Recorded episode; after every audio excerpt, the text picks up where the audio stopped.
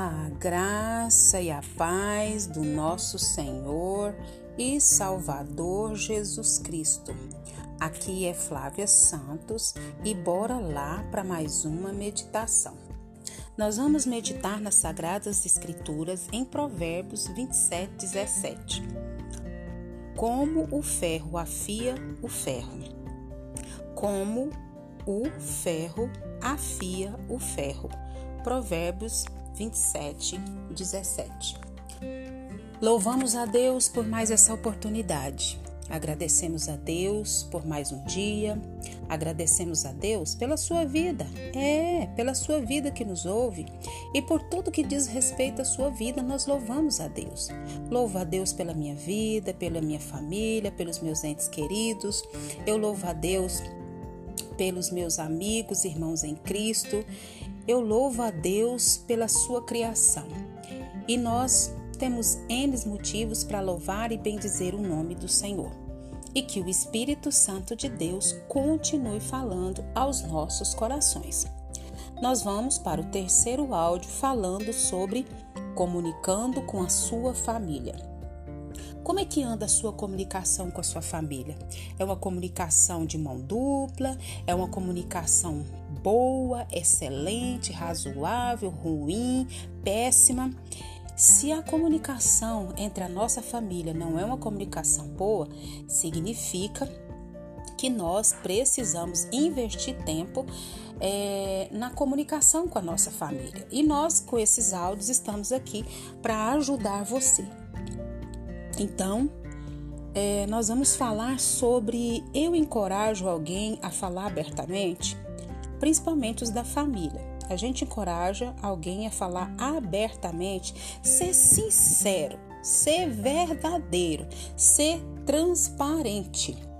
Então a gente precisa encorajar as pessoas da nossa família, né, principalmente a falar abertamente. Por quê? Porque quando elas se abrem, é, elas é, estão mostrando o que elas sentem, o que elas pensam, a sua posição, né? E mas o que acontece quando elas se abrem? A gente os critica, a gente faz bico ou retalha. Nós temos que entender que diferenças de opinião podem ser saudáveis. E como nós lemos o texto é, bíblico de Provérbios 27, 17, como o ferro afia o ferro. Então, lidar respeitosamente com opiniões diferentes pode melhorar as coisas para todos nós, para a nossa família, né, para o ambiente. E é isso que nós precisamos aprender e colocar em prática. Nós precisamos aprender isso. Nós precisamos aprender a deixar com que as pessoas falem abertamente, ouvir né? Ponderar, ter equilíbrio. Cada um tem que poder se expressar. E a gente também precisa aprender a elogiar com mais generosidade. O elogio sincero, ó, óbvio, o elogio sincero é um bálsamo para a alma, é um tônico para o coração. Um elogio sincero vale mais do que mil críticas. Tá entendendo o mistério? Então a família, ela precisa cultivar um ambiente gostoso, um, um, ambiente de comunhão, um ambiente de amizade, um ambiente de afeto, onde as pessoas sejam valorizadas pelo que são e não pelo seu desempenho. Devemos reafirmar é, o nosso amor uns pelos outros dentro do lar, sendo que aliviadores de tensões e bálsamos do céu na vida um dos outros. É tão bom quando as pessoas é, são bálsamos para a nossa vida, são refrigério no tempo do calor, são óleo de Deus para ungir as nossas feridas. São pessoas que trazem alívio ao fardo pesado, traz palavras de amor, palavras de compreensão e elogios, então faz parte de tudo isso. Isso, isso é necessário, né? Então, é, a família precisa cultivar esse ambiente. Esse ambiente que é aliviadores de tensão, é bálsamo do céu. E só estando cheio do Espírito Santo de Deus, só estando cheio da graça de Deus, é que a gente pode fazer isso uns pelos outros, começando pela nossa família e estendendo, né?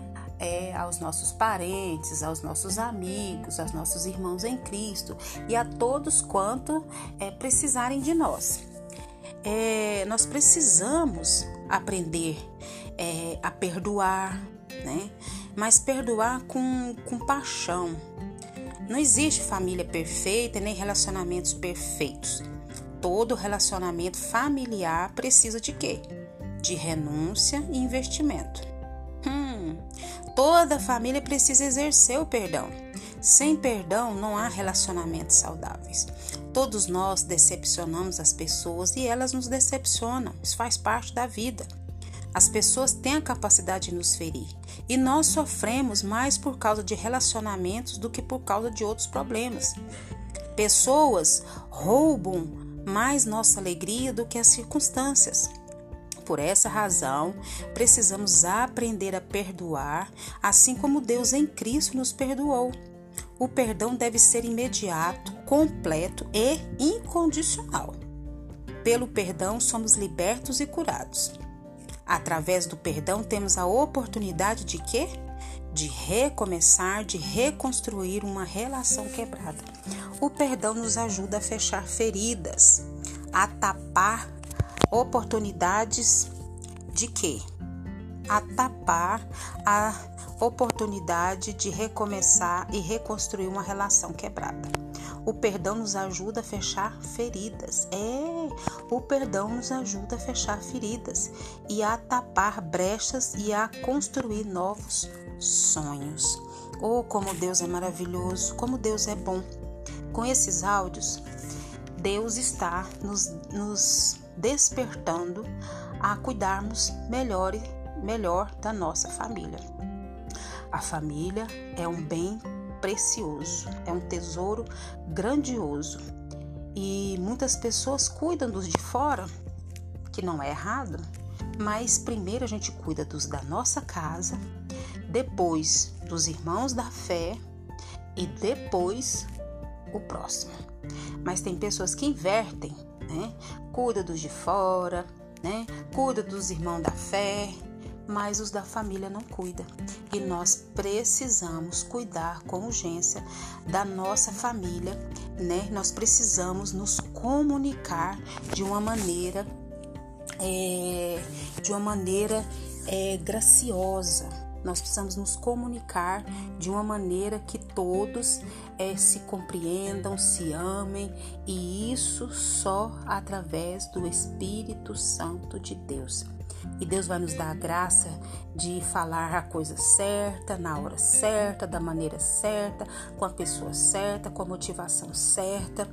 E nós precisamos tomar cuidado com aquilo que a gente fala, porque a nossa língua, ela pode dar vida e ela pode dar morte, como já disse na palavra do Senhor, que nós precisamos ser tardios para falar que nós precisamos aprender a ouvir mais, que o Espírito Santo de Deus continue falando aos nossos corações.